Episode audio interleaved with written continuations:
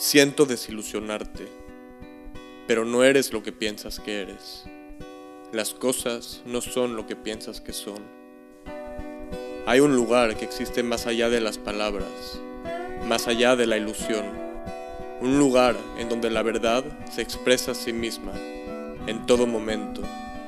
En ese lugar no existe separación entre tú y yo, no existen las formas, solo existe la verdad. Bienvenido a este espacio, en donde exploraremos la inmensidad que existe detrás de la ilusión. Este podcast va más allá de las palabras, más allá de las recetas. Esto no es una guía, simplemente una expresión desde un lugar que está detrás de todas las creencias, detrás del lenguaje. Solamente tú tienes la llave para llegar a ese lugar, que está dentro de ti mismo. Detrás de la cortina estás tú. Y recuerda, no creas nada de lo que digo. Atrévete a experimentarlo. Atrévete a vivirlo. Hola, bienvenidos a Siento Desilusionarte. Hoy estamos con Wayak, un gran artista, guía de meditación y una gran, un gran ser humano. un gran ser. Y, eh, pues muy feliz de tenerte aquí, Wayak, para poder platicar un poco sobre lo que vaya saliendo, ¿no? Este, empezando por un tema que me parece muy interesante, que es esto de cómo las, cómo las metas, ponerse metas puede ser un obstáculo para, en, el proceso de conocerse a uno mismo, o de reencontrarse con, con uno mismo. Sí, gracias por tenerme. Es un honor estar en Siento desilusionarte. Y sí, eh, estábamos platicando de esta de este tema porque pues al ser nuevo en la meditación y en todo este camino de conocerse, pues escuchas de todo, ¿no? De la activación del kundalini, de el tercer ojo, de ver auras, de casi casi que la iluminación se vuelve como un superpoder, ¿no? En la mente. y todas esas imágenes son realmente obstáculos. Cuando quieres, cuando la meta realmente es ir adentro y encontrarte a ti mismo. Sí, como dices, em, como que hay demasiados temas y demasiados conceptos y kundalini y chakras y tantra y todo, ¿no? Este, o diferentes métodos de meditación, este, que al final se pueden, como dices, llegar a convertir en un obstáculo, pero ¿por qué? ¿Por? ¿Cómo, cómo funcionaría este obstáculo en, en esta búsqueda de encontrarse? Pues nos creamos conceptos, ¿no? Nos creamos todo tipo de conceptos al, al empezar. Y esto,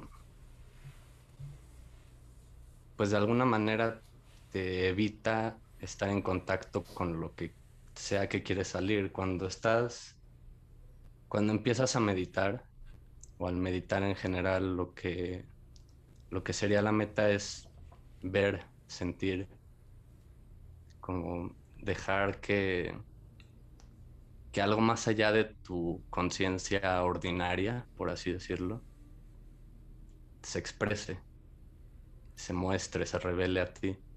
Ok. Y si tú vas con expectativa de lo que vas a encontrar, pues existe una disonancia. ¿No? Existe ese lo que es, lo que se quiere mostrar y lo que tú crees que va a pasar.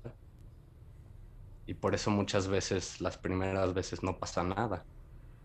Porque estás dividido en esas dos cosas. Lo estás tratando de vivir eh, a través del concepto que tienes de la práctica o, de la cosa que estés intentando hacer. Y eso se vuelve en el obstáculo para realmente vivirlo, ¿no? Sí, claro. Porque al final cada quien tiene su propio camino que recorrer, ¿no? Y, y sí. Ok. ¿Y crees que es necesario tener este de alguna manera lo puedo ver como un mapa, ¿no? Tenemos el mapa que puede incluir conceptos, un mapa puede incluir conceptos, divisiones, categorías, pero el mapa no es el territorio, no es vivirlo, ¿no? Entonces podemos tener este mapa para, para comenzar y este mapa, algún, o sea, tal vez conforme lo haces se va autodestruyendo de alguna manera, ¿no? Sí, me gusta la me gusta eso del mapa porque pues imagínate que tu maestro es Buda, ¿no? Por llamar a un nombre común que todos conocemos. Pues ese mapa hace cuántos miles de años lo dibujó, ¿no? Y tu conciencia y tu psique y tus entrañas están construidas muy diferente que en ese entonces. Desde los modos, eh, desde el, tipo de personalidad que somos, ¿no? Los hábitos. Y aun si fuera de un maestro contemporáneo, es otra persona que vivió otras experiencias. Ya. Entonces, pues ningún mapa será adecuado. Pero claro que es bueno empezar con cierto tipo de guía. Ok. Ya, o sea, es, usar la guía hasta un punto en donde puedas comenzar no nada más eh, saberlo conceptualmente, sino que empezar a, encarnarlo, a vivirlo, a, hacerlo, hacerlo literalmente. No, no hacerlo, serlo. ¿no? Sí. Y está cañón ahorita que dijiste Buda, pues es, fue hace miles de años y fue una descripción tan buena del mapa o tan precisa que sigue haciendo sentido con todo lo que dices del cambio en, la, en la psique que tenemos, ¿no? Actualmente. Sigue haciendo mucho sentido. Claro, mucho. No hemos cambiado tanto. El entorno ha cambiado mucho, pero realmente seguimos siendo humanos, seguimos teniendo los deseos similares, pero ahora tienen otras caras, ¿no? Otras vías también. Otros, sí totalmente. Sí, como que hay esta, esta raíz humana que no ha cambiado. Pero no sé, tengo la percepción de que ahora es más fácil eh, evitar o huir de esas eh, como raíces humanas que tenemos. Claro. Hay muchas más distracciones, hay muchas más formas de, estar ocupado todo el día, ¿no? Totalmente. De esconderse de uno mismo o simplemente de evitar la aburrición. Sí, qué, cañón. Y eso de estar ocupado, más en, en, el occidente, en esta cultura, es lo que, lo que de alguna manera está vinculado a ser una persona exitosa, ¿no?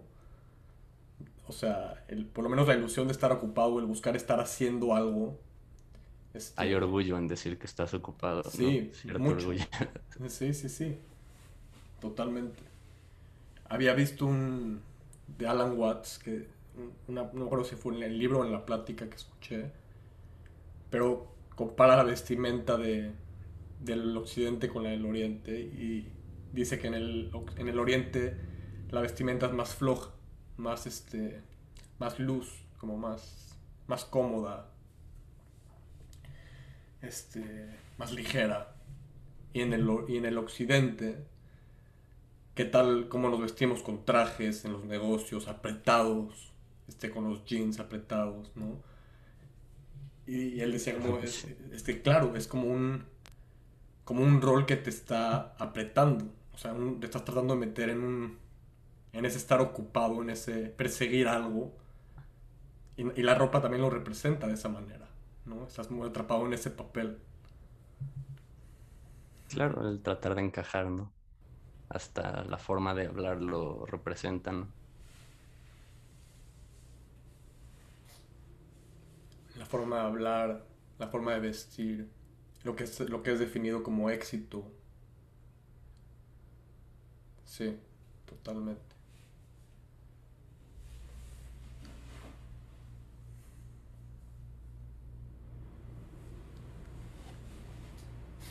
Estoy pensando en cómo cualquier concepto al final, o sea, ya estemos hablando de de, de esto o del kundalini o del budismo o de Alan Watts de alguna manera y lo llevo diciendo en, en el podcast no de alguna manera como que nos desvía de, de la verdad. Pero ¿qué, ¿qué, es la verdad? ¿Dónde está la verdad? Se puede, se puede, no se puede hablar de la verdad. Podemos... Es la paradoja de, de siempre. No es... Y muchos guías, muchos maestros lo han hablado. eh, hay que hablarlo, no hay que apuntarlo si alguien no sabe de esto y quiere empezar, quiere conocerse, que es la meta, ¿no? Hay que hablar, hay que intentar describir también porque es un deseo muy humano el querer compartirlo. Pero claro, cualquier cosa que digas no va a ser eso no solo porque eh, es indescriptible, sino porque cada experiencia y cada expresión es diferente y lleva tonos de tu persona en él, ¿no? Tu personalidad. Entonces es como, como un balance, tampoco es decir nadie, nadie puede describirlo y nadie sabe y no existe y ya. No, sino es un balance entre buscarlo y seguir un poco las pistas que se nos que nos han dado los maestros pero también siempre por encima de eso va tu experiencia no el simplemente cerrar los ojos y sentir y dejar que se desenvuelva a su manera. Sea lo que sea. Y confiar en eso no confiar claro. ¿Y por qué, y por qué crees que hay esta, esta distancia que hemos creado entre nosotros? O... Bueno, primero que nada, dices que, que influye en la experiencia eh, factores de la personalidad, que al final siento que también la personalidad es, es algo construido. O sea, la... Claro. Sí, ¿no? Es algo construido. Pero mi otra pregunta era... Ay, este. Sí. La personalidad es algo construido. Y estamos hablando. Ah, ¿por qué hemos creado esa distancia? Sí. ¿Por qué hemos creado esa distancia como humanidad, o por lo menos en esta cultura, hacia eso? ¿O en, qué, en qué momento se encuentra la humanidad eh, respecto a eso, no? ¿O qué sientes tú? Pues en mi experiencia, en mi sentir, es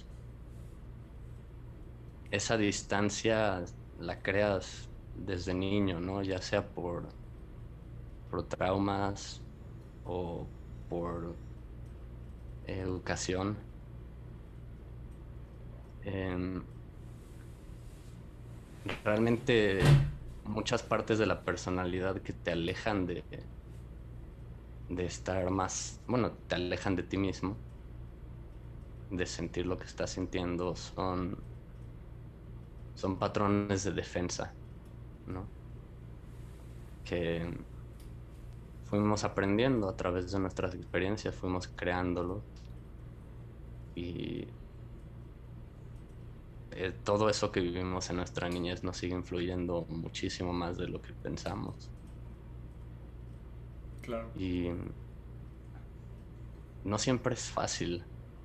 Uno habla de la meditación y nos imaginamos todo eso, los, todos esos conceptos bellos, ¿no? De, como decíamos, de Kundalini, de los chakras y la iluminación, y la dicha infinita. Y, y muchos por eso se acercan, ¿no? Porque quieren sentirse en paz pero el camino hacia esa paz es enfrentarte a ti mismo.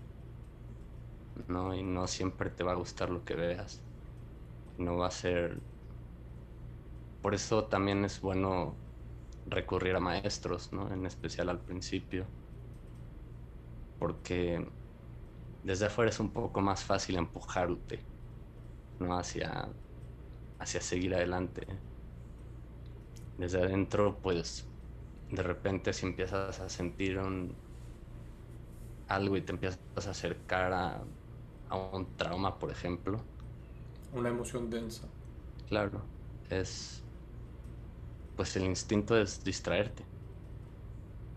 ¿no? Y la mente ataca, por así decirlo, y vienen millones de pensamientos o de repente puedes decir, ay, me falta el aire o como sea, ¿no? En cada quien se manifiesta diferente, pero hay que hacer ese esfuerzo de seguir y decir, como rechazar esa barrera que tú mismo creaste y seguir yendo para adentro. Y esas barreras dices que las creamos por defensa y, y nos sirvieron para algo en su momento. Lo tuvimos, que, lo tuvimos que hacer, lo tuvimos que aprender, claro. Ahora, ahora el trabajo está en distinguir cuándo se activan esas, esas barreras.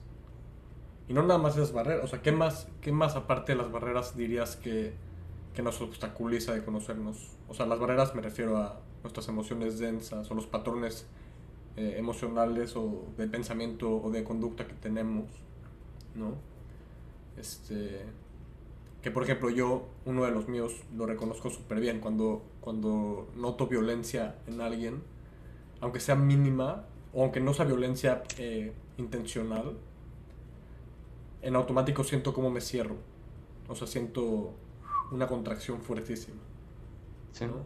Muy fuerte que me, que me evita, me, me, me, de alguna manera me, eh, me evita sentir este, esa, aunque estoy sintiendo, estoy sintiendo completamente otra cosa, que es como una clausura, no sé si ese es el sentimiento, ¿no? En sí mismo.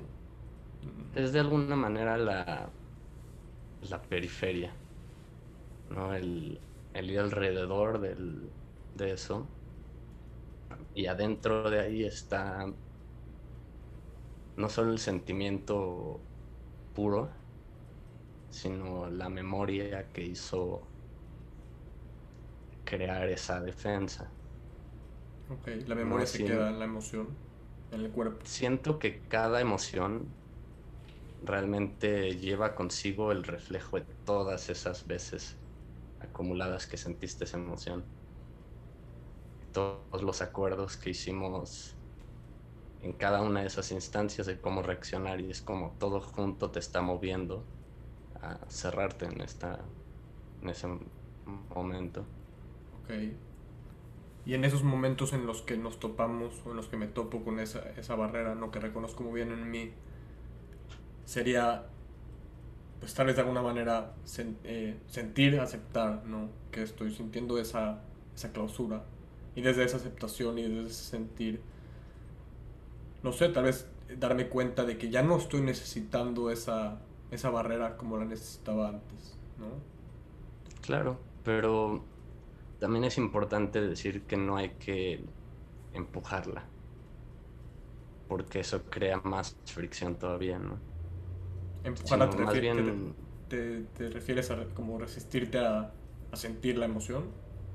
No, me refiero, digamos, estás viendo violencia, ¿no? Y no estás realmente en peligro, pero sientes violencia, activa algún botón en ti y, te cierras. Si te dices a ti mismo casi que a manera de castigo no te cierres, no hagas eso, es una, una batalla más y se puede convertir en una barrera, sino más bien es observarte.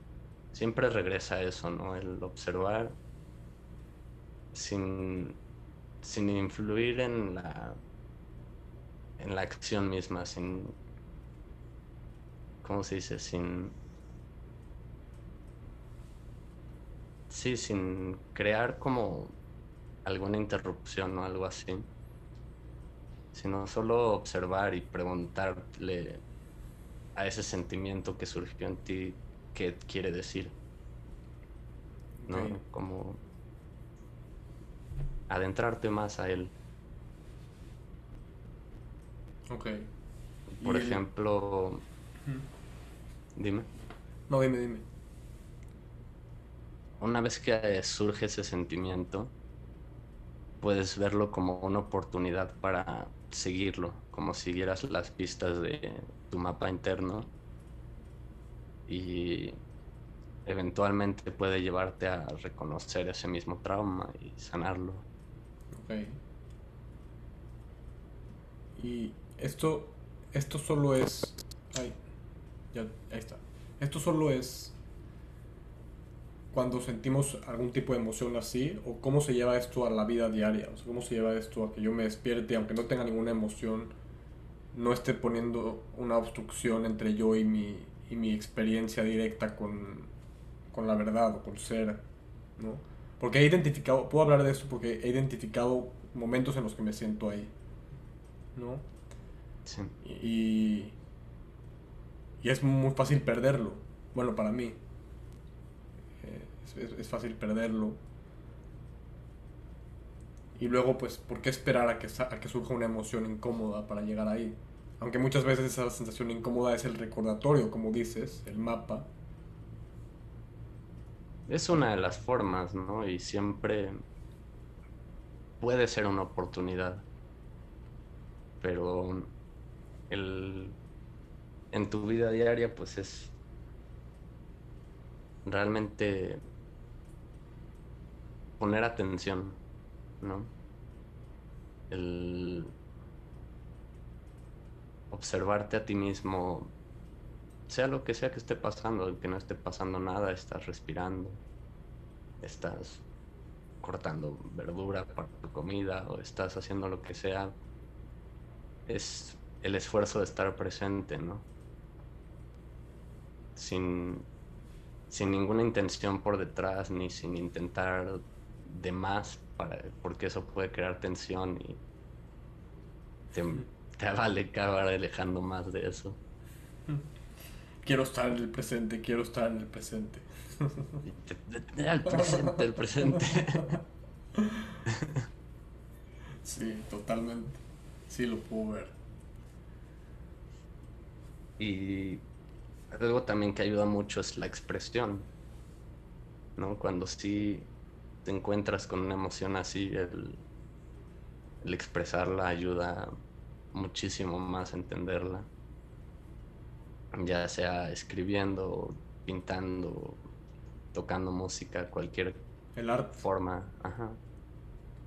cualquier tipo de expresión, el baile. Claro, claro. Sí, el movimiento, el movimiento este, físico también, el movimiento de energía o el movimiento de, de ideas. No ayuda a que, a que eso fluya. O si, o si te paras desde ahí, o sea, si, si, tú te, si tú te centras en la emoción y desde ahí expresas, estás ayudando a que haya un tipo de, desbloqueo. Que salga por lo menos algo de eso. Sí, es, se me hace muy necesario el, como casi es una necesidad humana para mí el expresarse. ¿no? y viene de la mano de conocerte porque si te expresas de una manera intuitiva y hasta logras sorprenderte a ti mismo con lo que expresas, estás haciendo el acto de conocerte mejor. Totalmente. ¿Y qué sería esa expresión intuitiva? O sea, ¿cuál es la otra? Pues hago énfasis en intuitivo, digamos, viene muy de la mano a las meditaciones a las que yo estoy acostumbrado, que son activas, llevan mucho baile y siempre se hace un énfasis en si sabes bailar, no hagas eso. Ok. Y lo llevo también, lo practico dentro de mi arte, dentro de cuando canto. siempre intento como ser guiado por la emoción que está presente. ¿No? El, porque eso es lo que quieres, que salga. Lo que sea que salga. Y pues muchas veces el conocimiento pues del mismo baile, si estás haciendo los pasos y el 1, 2, 3, si estás consciente del ritmo y todo eso que se ve muy bien en una performance, en una demostración real. En, estos, en este tipo de ejercicios va en contra porque le estás diciendo a tu cuerpo cómo moverse y debería de ser al revés. Ya, perfecto.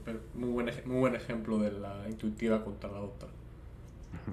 Entonces, en una, tienes, en una tienes como una serie de pasos que no necesariamente te van a llevar a expresar tu emoción o tu, o tu energía en ese momento.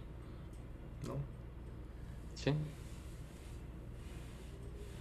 Qué interesante, porque de alguna manera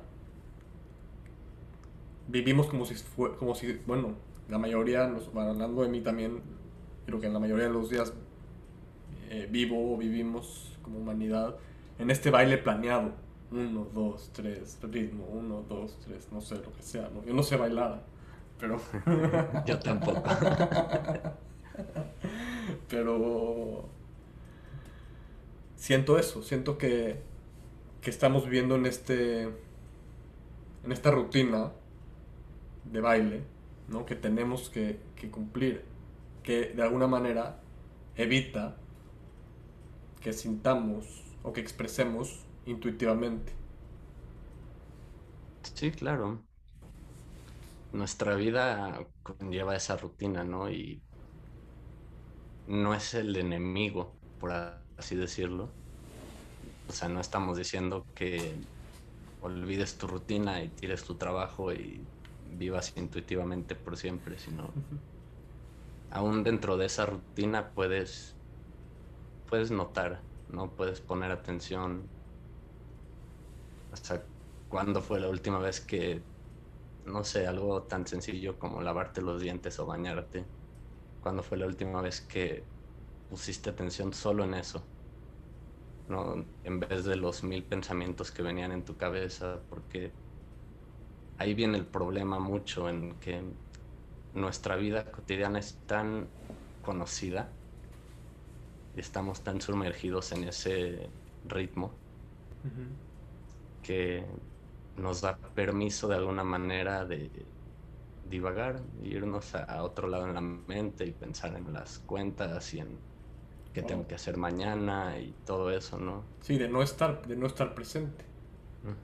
Es como cuando aprendes a manejar y las primeras veces que manejas estás ahí, o sea, estás 100% inmerso, 100%. Y conforme vas eh, aprendiendo a manejar rutinariamente, sí, te puedes divagar, puedes hablar por teléfono, puedes escuchar música, hasta puedes textear. no, está, está cañón. Sí, eso es con todo. Aún en la expresión misma, ¿no?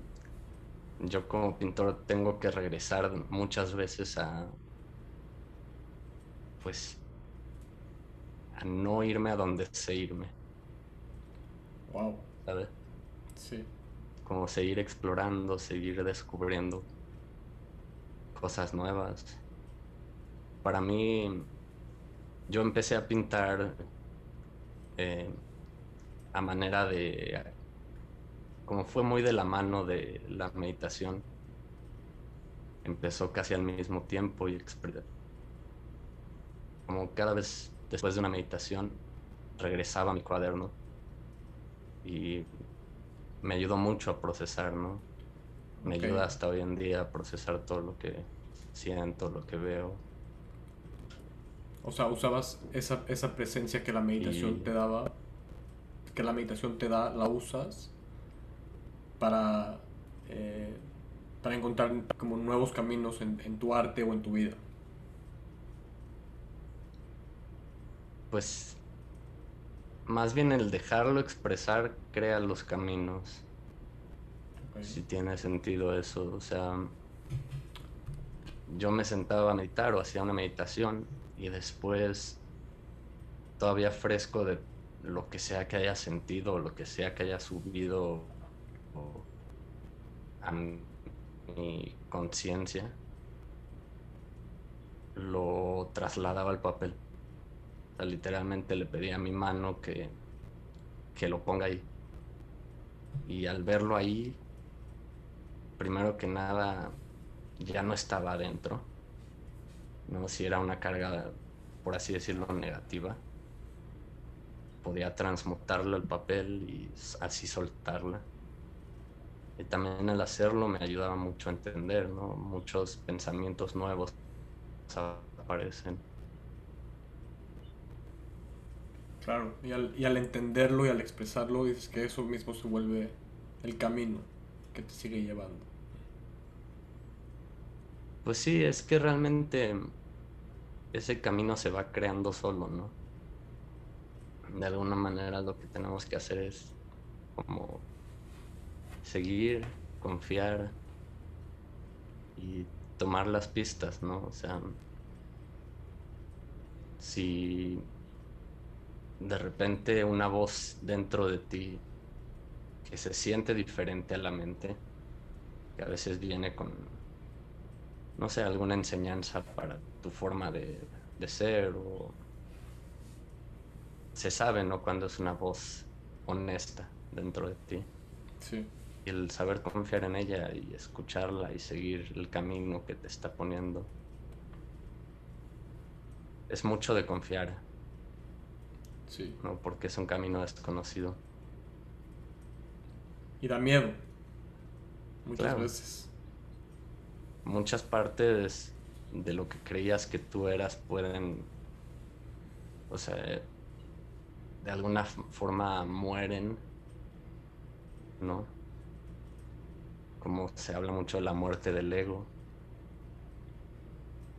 Y realmente sí, muchas veces se siente como una muerte cuando una parte de ti se está viendo a sí misma como falsa, ¿no? Como una ilusión. Y, y cómo estamos conformados de esas ilusiones, ¿no? Bueno, no, no, no, no, inherentemente, pero sí las hemos atribuido a nosotros. Toda esta serie de, ilusiones que, que se pueden llegar a sentir como muertes cuando las vamos trabajando. ¿Y qué pues queda? Sí, depende. ¿Qué queda después de eso? Tú. ¿Quién es tú? ¿Quién sabe? ¿No? Pero, pero hay tantas cosas que le atribuimos, nos las atribuimos y nos identificamos con ellas tanto que sin ellas nos sentimos vacíos, desnudos. Sí. ¿No? Puede ser tu trabajo, pueden ser tus talentos, puede ser que te gusta el fútbol y no el béisbol o te gusta más este equipo y lo que sea, ¿no? Políticamente la izquierda o la derecha, toda esta construcción de quién soy yo y es firme, es real y me aferro a ella de alguna manera. Y de, y de esa manera creo la realidad que me confirma la, la existencia de de eso que me confirma, entre, entre comillas, la existencia de eso que yo me atribuí solito. Claro. Estoy, porque estoy viendo la, realidad a través de esos lentes que yo mismo, yo mismo construí. Sí. Sí, me gusta mucho esa analogía de los lentes. Como, pues si estás enojado, todo puede hacerte enojar más, ¿no? todo. Como el tenía que ser hoy. Todo refuerza esa, ese estado, esa creencia. Sí. Una vez tuve un sueño que fue muy claro para mí esto que estás diciendo. Fue un sueño lúcido. Y bueno, me di cuenta en la mitad. Estaba yo justo caminando como en la calle. Y me acuerdo que había que tenía una sensación de miedo y que todos los de mi alrededor estaban siendo amenazantes para mí. Como creo que me estaban echando bronca y todo eso, me acuerdo. Este, hasta que me di cuenta que estaba soñando y dije, ah, chido. Y literalmente sonreí y, y me puse como, sentí como esta sensación de, pues estoy soñando, qué chingón, ¿no? Y todo se volvió buena onda. O sea, me empezaron a sonreír, ¿sabes? Ya fue como muy breve, pero me acuerdo de eso, que, que fue la, la, emoción lo que creó el entorno, ¿no? Y eso fue un sueño, pero yo creo que realmente pasa en la vida. Claro, y esto regresa mucho a confiar, ¿no? O sea, tú pudiste haber dicho, ah, un sueño, hasta una pesadilla, qué feo. y ya, ahí se queda como en, en ese reino puedes escoger tomarlo como una enseñanza. Y claro, o sea, tus lentes crean tu realidad. Yo escogí este nombre Wayak, que significa ver entre sueños por esta misma razón, para, para recordarme a mí mismo que hay algo más allá que yo lo digo sueño, tú lo dices lentes, ¿no? Pero la realidad como la ves no es la realidad como está presente. O al menos no, por, no, del, no del todo, ¿no? Sí. Sí, sí, sí. Y muchas veces no sabríamos si, si siquiera existe la realidad sin nosotros viéndola, ¿no? Sí, es que existe muy diferente a como la estamos viendo, ¿no? Realmente yo puedo estar, imagínate estoy aquí enojado y, escucho todo tipo de ruidos y así me enoja más. Y puedo, mi realidad es el enojo, ¿no? Mi realidad es como, ah, esa distracción, ya eso, ya y puedes empezar a sentir ese todos contra mí. Y te tensas y ya estás en modo de batalla listo para pelear. Cuando en realidad lo que está pasando es lo que está pasando, ¿no? Y no tiene... Y esa relación a ti es solo algo que tú estás sintiendo. Tu historia, tu historia mental. Es, hay una, una historia de, de Buda muy, muy bonita que está caminando Buda con su, con su discípulo, con su alumno. Y está caminando en la calle y de repente llega, un, no creo si era un vecino, hay una persona ahí en su ciudad. Este.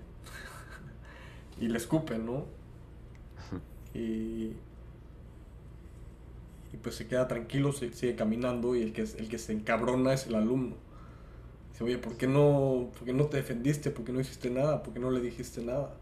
Y Buda contesta, lo único que yo sentí fue agua cayendo en mi, en mi cara.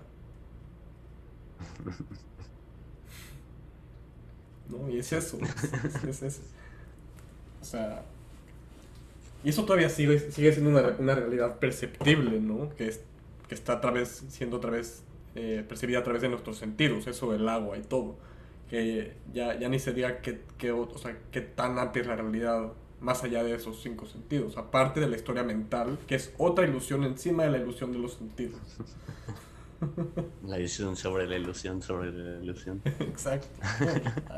no, no acabamos. Pero sí es una historia muy, muy buena y muy llena de sabiduría, ¿no? La forma en la que actuó Buda, de realmente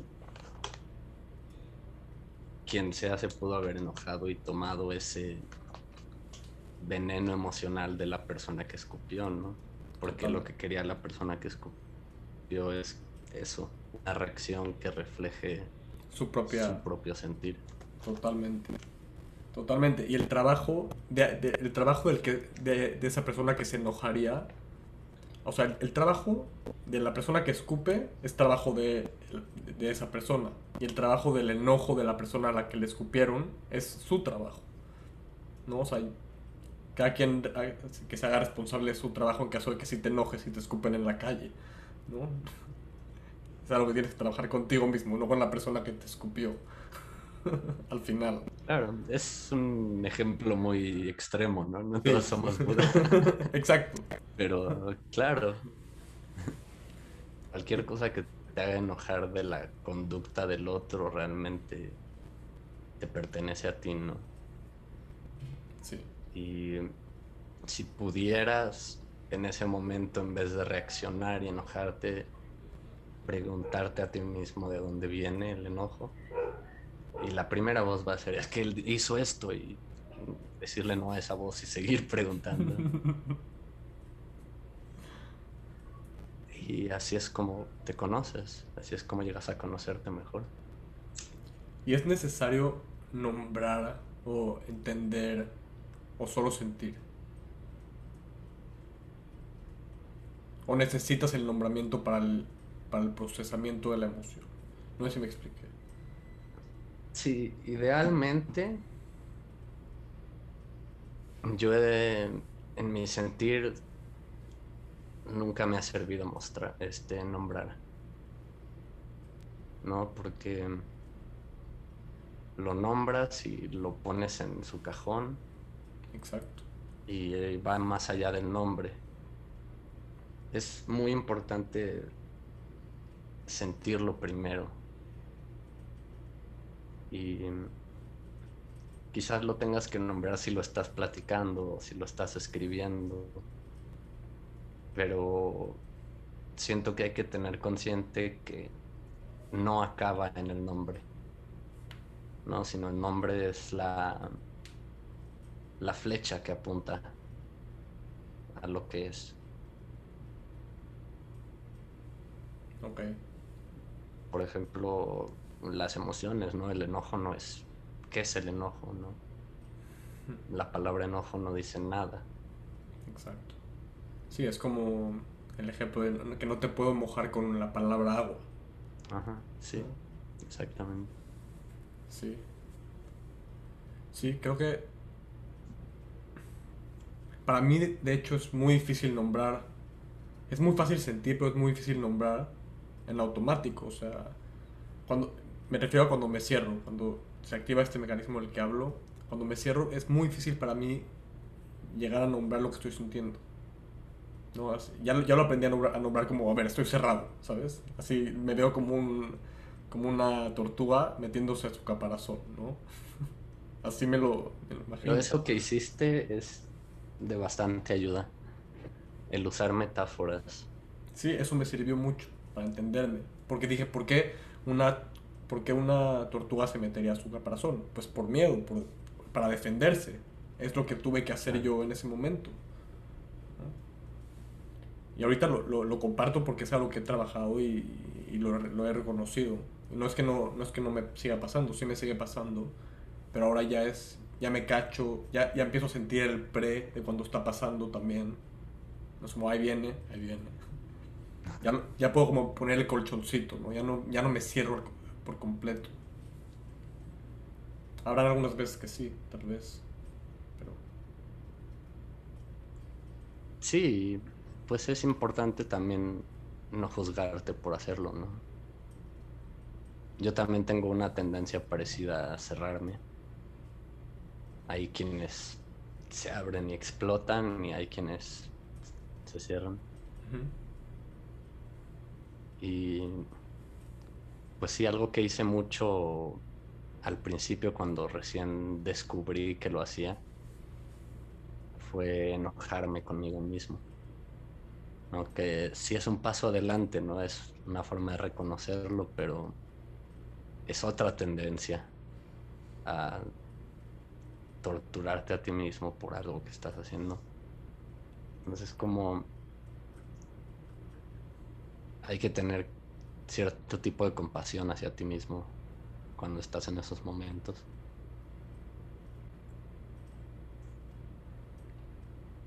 Sí, darte espacio para estar como estás, para sentir lo que estás sintiendo, ¿no? Sin, sin resistir, sin poner un juicio, sin castigar, ¿no? También cuando me acuerdo de los primeros trabajos así que tuve súper así este, recién empezando, fue que me cachaba insultándome yo solo, ¿no? En mi mente. Pendejo, Gabriel, ¿no? Y, y el siguiente paso fue insultarme, darme cuenta que me insulté y insultarme porque me insulté. Carajo, no te insultes, idiota, ¿sabes? Pero, pero sí, está muy, está muy cagado. Y hasta reírme de eso en ese momento me ayudó, ¿sabes? Como, no puede ser otra vez, ahí vas. Pero eso sí, lo pude, lo pude casi, casi erradicar. Eso ya no... Ya escucho, escucho a la gente que se habla como yo me hablaba y digo, madres. Eso es algo muy bonito, siento, porque también a partir de ahí puedo conectar este más, más allá, aparte de conmigo mismo, ¿no? De, de sentir eso que tal vez antes sustituía por una grosería, ¿no? Hacia mí. También con los demás. También con los demás, muy cañón. O sea, ya no, tal vez ya no tengo la necesidad de, de insultar a alguien así. O el impulso de hacerlo. Porque ya me, como que ya me, me he ido acercando al, al, al sentirlo antes, ¿no? Antes que nada sentirlo. O por lo menos tratar cuando me cacho. Claro. Es muy importante reconocer esa voz que te juzga, ¿no? Que lleva la voz de millones de personas junto con ella, miles, ¿no? Papás, maestros, eh, no sé, compañeros de escuela, lo que sea que haya sido. Que... Compañeros de camión. El compañero. sí, lo que sea que haya sido, te vas creando como esa voz, ¿no? Y es muy interesante. Yo muchas veces, cuando pasaba eso, intentaba identificar quién era. ¿No? De quién era esa voz. Si era de yo, no sé, en mis, en mi juventud, en pubertad, eh, si era mi maestra de español, no sé, quién sea, ¿no? Te ayuda un poco a acercarte al momento en que lo creaste. Y una vez que lo descubres, pierde su poder te vuelves capaz de retomar tú ese poder. ¿no? Porque tú se lo diste. Totalmente. Sí, totalmente. Yo me acuerdo, eh, no sé si lo quieras compartir, pero yo me acuerdo de ti de, hace años. Y eras un, un rockero, güey. sí. y yo también, yo también, o sea, en esa época, eh, en mi adolescencia, me metí, o sea, si no hubiera sido por, por el rock, la neta, ya cambiando el tema, pero creo que, creo que se, se, se cruzan, porque fue una manera de expresión muy fuerte para mí, porque no encontraba ni las palabras, ni los, ni los métodos, ni, ni, las herramientas para sentir tanto enojo que tenía dentro. Y creo que sí era enojo. Era enojo, era miedo, era tristeza, era frustración. Rencor, sí. Era rencor, sí, totalmente. Sí, yo lo reconozco mucho hoy en día en mí como, pues sí fui un, adolescente muy agresivo, enojado, ¿no? deprimido de alguna forma. Y claro, la música te ayuda a sentir, ¿no? Y el rock es increíble para sentir enojo, el metal, el es una herramienta increíble. La verdad, sí. Y me da gusto que la hayamos encontrado, ¿no? Porque si no, ese rencor se iba a otros lados. Totalmente. Y, yo creo que para muchas personas así pasa, ¿no? Nunca encontró ese método y de repente explota con su esposa, con sus hijos, con su jefe, con sus empleados, ¿no? Totalmente. La verdad es que sí, que suertudo. No sé, no sé cómo pasó, pero Qué bueno que pasó. Sí, la música este, fue un... Yo creo que fue mi primera herramienta de, de expresión fuerte y la que mantengo hasta hoy en día también. Sí, la mía también. También me gustaba mucho escribir. Sí. Escribir, dibujar. Cualquier cosa que te sirva. Cualquier cosa que te sirva. Puede ser, como regresando a lo que decíamos, este, el baile, cualquier cosa. Sí, a cada quien le va a servir lo suyo y son muy, muy importantes estas herramientas. Regresamos a la expresión, ¿no?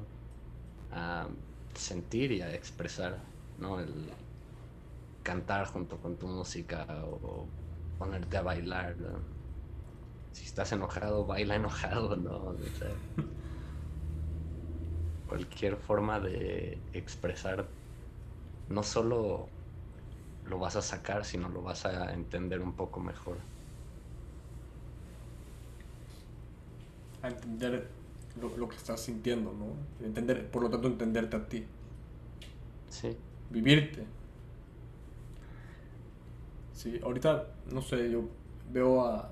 Digo, todos tenemos vías, ¿no? Y no, no lo digo en forma de juicio, realmente tengo curiosidad de saber qué pasa con, con las personas que no encuentran, que nunca se preguntaron ni quién soy, ni qué estoy sintiendo, ni cómo puedo expresarlo sanamente, ni cómo puedo transformarlo. Y que si se lo preguntan, dicen, es que no sé, no sé qué me gusta, no sé qué, qué me sirve. Y ya tienen, pues ya están en la mitad de la vida o acabando la vida. ¿no? ¿Cómo, sí, pues ¿Cómo es eso? No sé. supongo que hay muchos factores, ¿no? Realmente yo nunca me... O sea, sí escuchaba rock, pero yo sentía que era un rockero y me hice toda una persona ruda, ¿no? Y creía que era un chingón por escuchar rock, ¿no? Pero um, hasta que no llegué a el ashram donde viví, el centro de meditación, nunca me hice esas preguntas porque no están en nuestra cultura. En la escuela nunca me enseñaron que hacer esas preguntas. Y pues va de regreso, ¿no? A la importancia de un tipo de maestro, de alguien más adelante en su camino que puedas tomar como un guía temporal o por el tiempo, sí, todo es temporal, ¿no? Pero por el tiempo que tú necesites y aprender a hacerte tú mismo esas preguntas. Que tu defensa personal no quiere que las respondas, no quiere ni escucharlas. Porque es ser vulnerable. Y en nuestra sociedad hay una connotación mala a ser vulnerable, De- en especial como hombres. Ajá. Sí, como hombre. Sí. Te iba a decir este. Esto que está diciendo la sociedad. Cómo no nos. Este, inculcan estas preguntas. No nos. No nos hacen cuestionárnosla. Pero habrán. eh, ah, ya me acordé. Habrán esos casos. En donde la vida misma. Se puede volver tu. Es más, yo creo que la vida. Sí, sí, es muy bueno un guía, un maestro, un mapa. Pero si tienes suerte y tienen la- las condiciones exactas para que la vida sea tu maestra, tu maestro, las experiencias que tienes, mucha- muchas veces la vida te va a ir orillando hasta que digas, ¿quién soy? O sea, la chingada, ¿sabes? ¿Quién soy? No tengo idea quién soy. Y puede ser a los 50, o a los 60, o a los 15. ¿no? ¿Quién soy? ¿Qué me Eso- gusta? ¿Qué estoy haciendo de mí?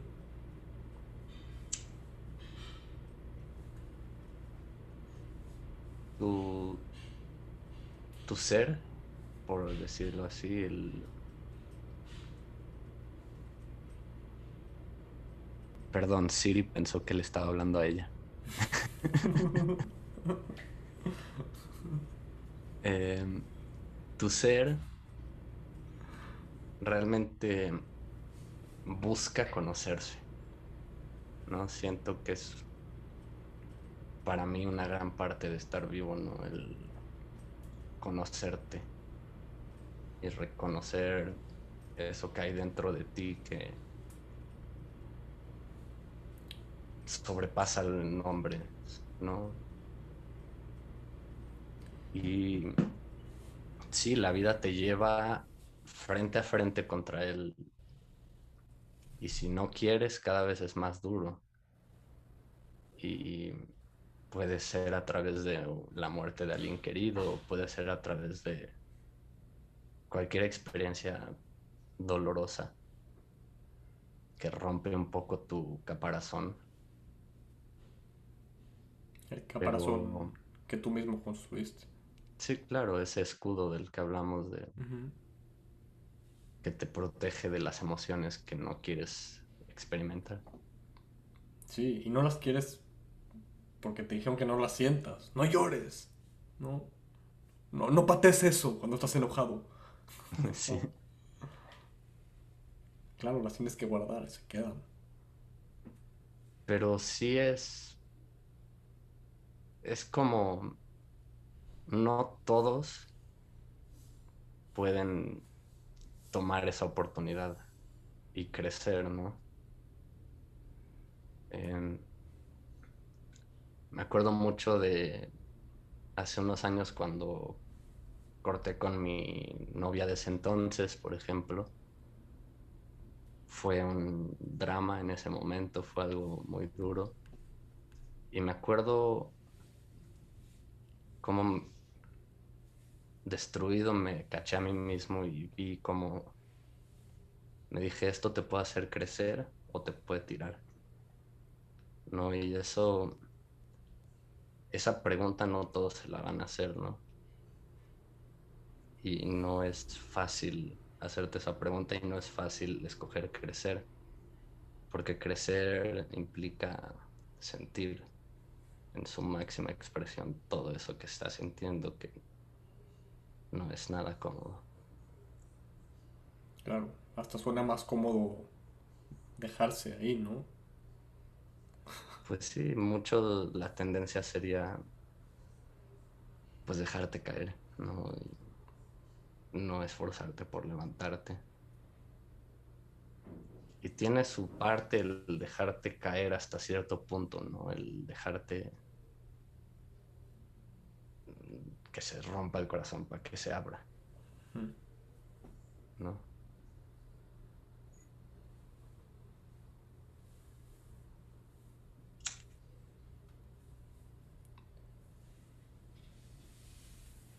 Híjoles, qué buenos, qué buenos temas. Sí, está buena la plática. Estoy pensando en, en veces en las que en las que tenía ganas de dejarme caer también. Ya, o sea, es fuertísimo. Es fuertísimo. Como que si yo veo mi parte mis experiencias, eh, no quiero decirles negativas ni oscuras, pero sí pues pesadas o fuertes es muchísimo, o sea, tanto lo bueno como lo malo, ¿no? Es súper intenso. Y cuando es bueno, you try to hold on, tratas de agarrarlo, tratas de quedarte con eso. Y cuando es malo, híjoles. es malo... Una de las dos te permite sentirlo en su totalidad, ¿no? Exacto. Ninguna de las dos. Ni quedarte, ni, ni querer quedártelo, ni querer quitártelo. Sí. Como que siento que un poco el trabajo es el tomar un paso atrás, ¿no? Y dejar que se desenvuelva y que dure lo que dure y no aferrarse y no empujarlo como aceptarlo respirarlo, dejar que pase a través de ti. Expresarlo, transformarlo, sí. Todo, está, todo está conectado con, con, con lo que venimos platicando desde el principio. Y, y es eso, regresar a la, a la, no hay meta, ¿no? O sea, no trates de hacer algo con tu, con tu emoción. o sea, no trates de hacer algo en el sentido de, de modificar la, de modificarla. Primero siéntela. Luego creo que si la sientes solita se modifica. ¿No? Si la sientes con esta compasión, con este espacio, con este con esta disposición, solita cambia. Sí, es. Pues cada emoción es como un tipo de. Eh, pues energía, ¿no? Es como agua que está transcurriendo y si, si la detienes se bloquea, se hace un charco y si se queda ahí mucho tiempo se empieza a llenar de todo tipo de cosas, ¿no? Y el punto es dejarlo pasar, pasar a través de ti y no intentar hacer nada con eso, sino dejar que se desenvuelva como tiene que desenvolverse. Aprender lo que te está enseñando y seguir. Ok, ¿y qué opinas de, de la frase de todo lo que, lo que quieres, todas las preguntas que necesitas saber tu ser en este momento, ya, ya lo tienes enfrente de ti? Todo lo que necesitas saber tu ser en este momento está enfrente de ti, adentro de ti en este momento. ¿Qué opinas? Que sí. 100%. claro, porque es de nuevo eso, realmente no tienes que ir a donde está, de donde estás a la iluminación. O no tienes que ir a donde sea que te estés pintando que vas a ir, ¿no? A tu meta. Solo tienes que dar el paso que está enfrente de ti. Dar el paso y estar presente en el paso. Sí. Ser el paso, o sea,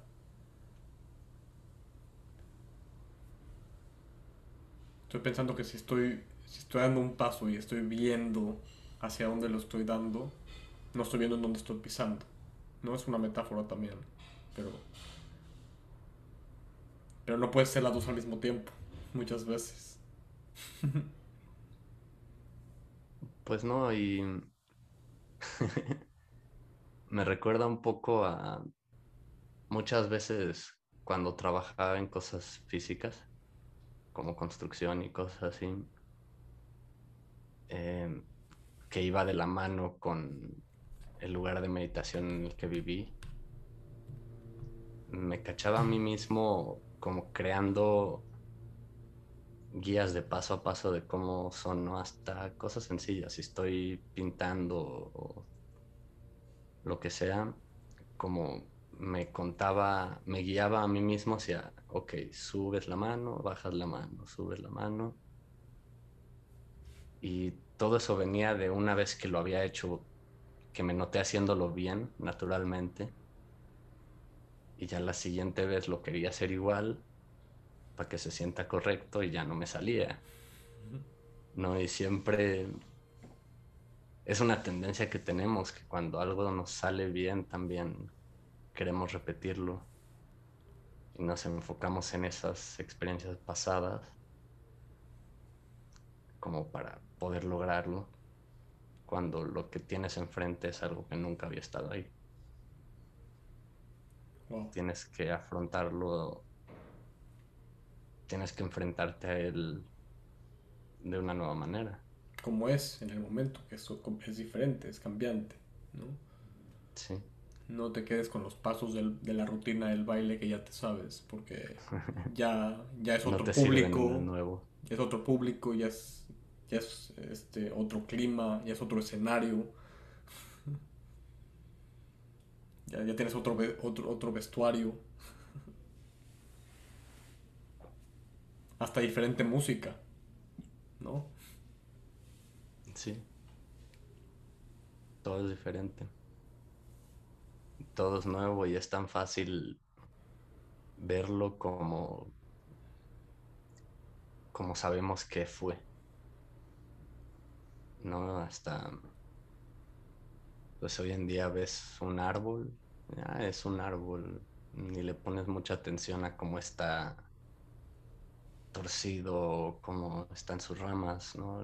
En el momento que dices es un árbol, se va a la categoría de lo que ya conoces. Y no puedes verlo como lo que es. Wow. Y, y, y eso pasa porque también a nosotros mismos nos vemos como fuimos. ¿no? Como, o, como, o como con esa continuidad este, que viene del pasado, de mi historia, de mi personalidad, de, mi, de mis logros, de mis miedos, de bla, bla, bla. Y ahorita que dijiste eso del árbol, hay una historia de, de, un, de un libro que me gusta mucho, no me acuerdo si fue El poder de la hora, pero dice, está, está su hijo, está el papá y su hijo, ¿no? En un parque, y el hijo le pregunta, ¿qué es eso? Eh, ve una criatura hermosa volando, ¿no? Y el papá le dice, es un pájaro. Y fue la última vez que, un, que el niño vio al pájaro. A partir de ahí ya lo vio como, como pájaro, como una etiqueta, como una categoría. Claro, y se pierde esa, ese asombro de un animal volando. sí, exacto. Muchos maestros hablan de eso, ¿no? De ver la vida como con los ojos de un recién nacido. Sí, y verte a, verte a ti mismo. O sea, podemos caminar. Tenemos dos pies, podemos caminar parados, este, tenemos ve, o sea, ¿qué es esto? ¿Sabes? es impresionante, es impresionante. Estamos vivos, tenemos todo, tenemos nuestro cuerpo humano, que está, que es la última tecnología en, en el planeta Tierra de, ¿no?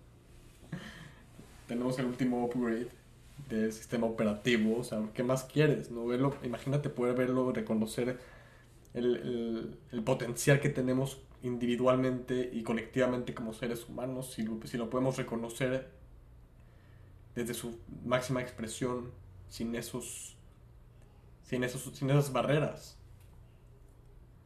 Está cañón. Ese es el trabajo. Sí.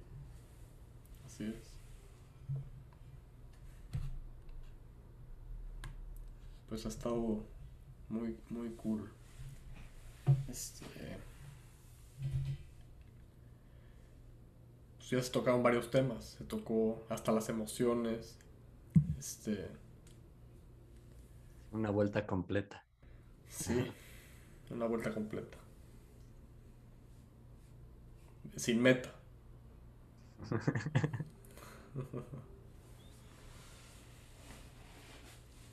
De hecho, llegamos desde donde, desde, llegamos al punto en donde partimos. ¿no? no es lineal este asunto. Puros ciclos.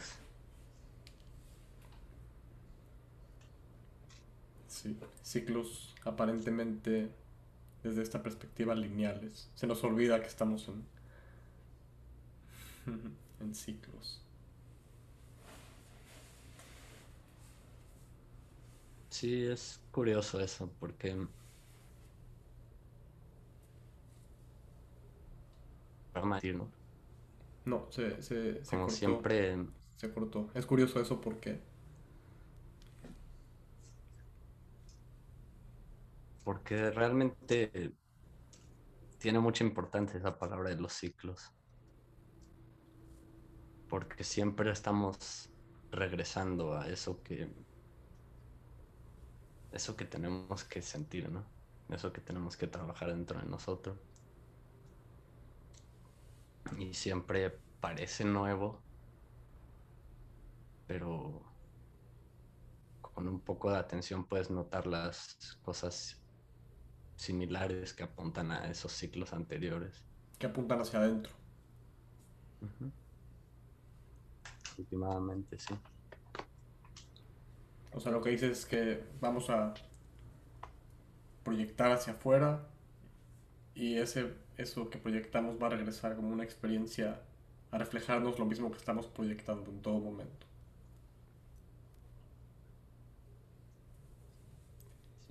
Y, no lo, y lo, interesante es que no lo proyectamos otra vez, desde la parte más pura, lo proyectamos, o sea, puede ser que la parte más pura sea la raíz de la proyección, pero súmale este, todas las atribuciones y esquemas y, y, creencias y todo que le puse a esa, a esa raíz ¿no? que voy a proyectar. Que me va a regresar de la misma manera, en la misma cantidad ilusoria o no, esa información.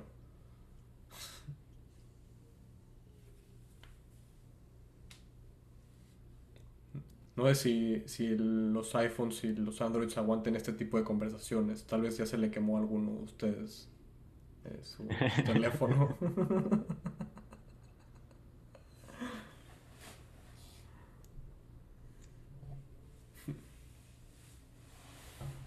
Espero que no. Sí. Igual no nos hacemos responsables. Este, si se te quemó tu celular escuchando esto y estás enojado, es trabajo tuyo.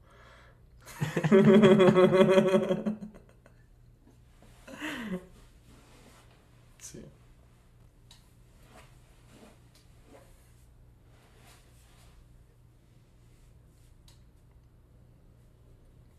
Pues qué chido.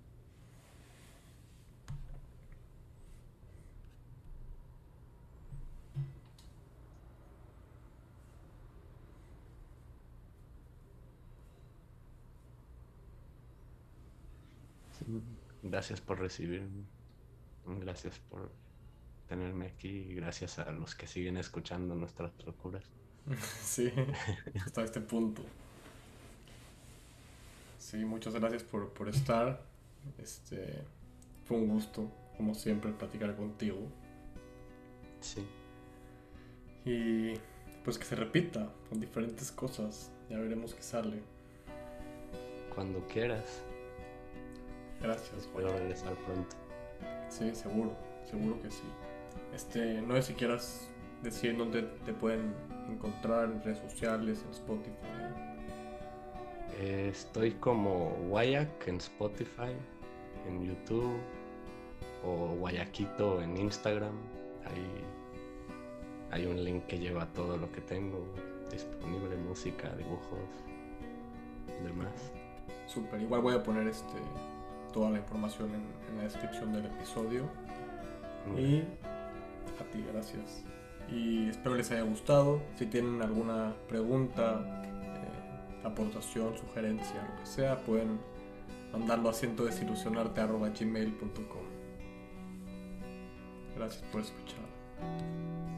Bye bye.